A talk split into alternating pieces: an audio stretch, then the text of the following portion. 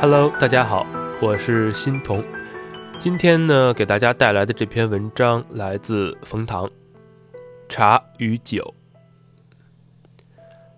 茶是一种生活，在寒阴笼雾的日子里，有一间干净的小屋，小屋里有扇稍大些的窗子，窗子里有不大聒噪的风景，便可以谈茶。茶要的不多。壁龛里按季节插的花只是一朵，不是一束；只是含苞未吐的一朵，不是伴舞香烈的一束；只是纯白的一朵，不是色闹彩轩的一束。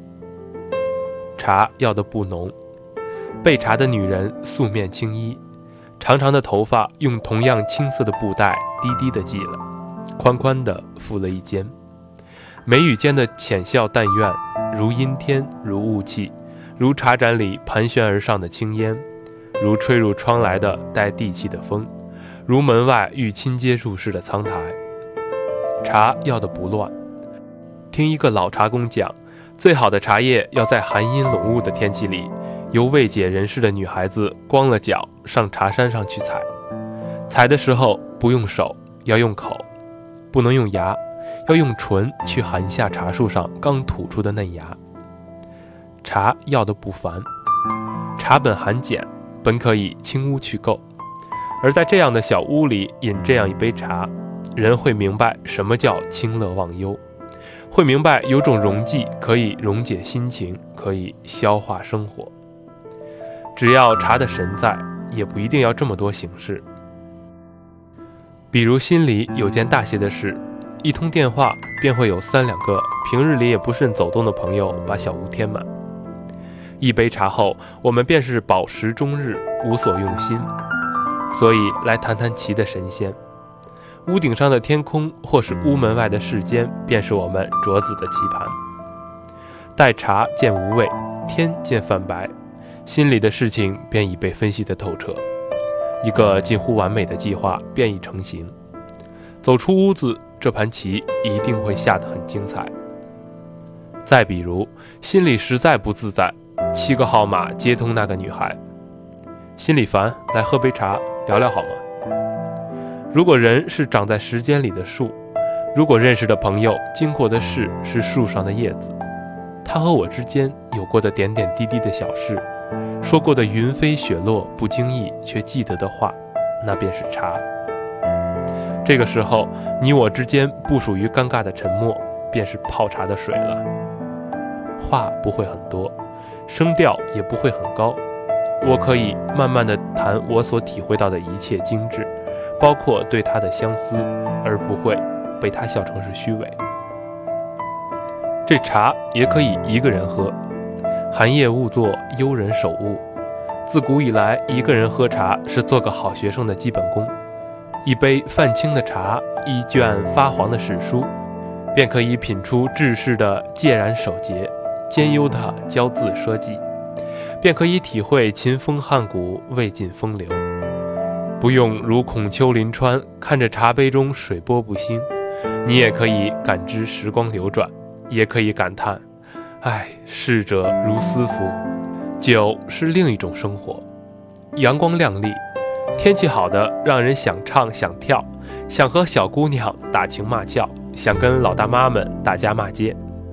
小酒馆不用很堂皇，甚至不用很干净，但是老板娘一定要漂亮，一定要解风情。至少在保暖之后，能让你想起些什么。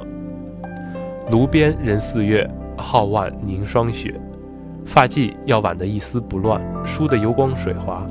衣服要穿得不松不紧，至少在合适的角度可以看见些山水。菜的量很足，酒的劲儿很大。窗外的人很吵，偶尔闪过的花裙倩影可以为之敬一大杯。人很多，店很乱。如果喝多了吐出些什么，没人会厌恶；如果用指甲轻轻牙缝，或是很响的打打饱嗝，没人会在意。这样的时候，最好有朋友，可以一起大块吃肉，大碗喝酒，憧憬着将来可以一起大分金银，分骗来的小姑娘。高渐离是酒保。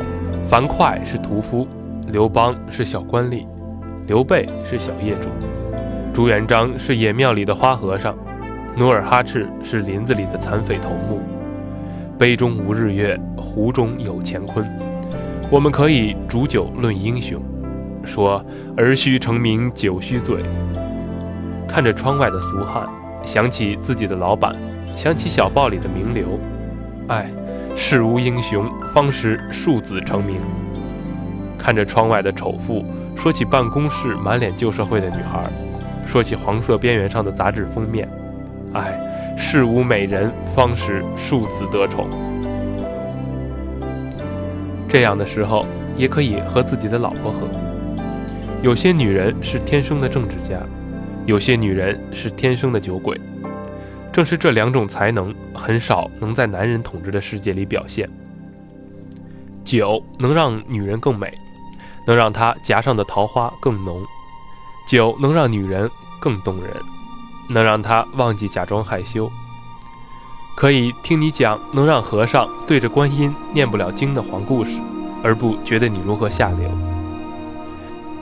这个时候，也不妨一个人干三大杯，唱把酒当歌，人生几何，捡几个自己赔得起的杯子摔摔。茶是一种生活，酒也是一种生活，都是生活，即使相差再远，也有相通的地方。酒是火做的水，茶是土做的水。觥筹之后，人散衣尽更残，土克火，久病久伤可以用杯清茶来治。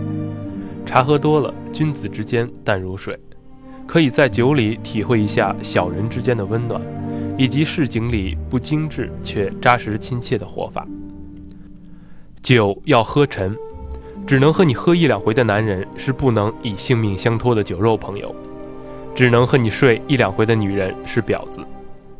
茶要喝心，人不该太清醒。过去的事情就让它过去，不必反复咀嚼。酒高了可以有难得的放纵，可以上天摘星，下海揽月；茶深了可以有泪在脸上静静的流，可以享受一种情感叫孤独。不是冤家不聚头，说不尽的茶与酒。在这似茶般有味无味的日月中，只愿你我间或有酒得尽。一九九四年，北大俄文楼。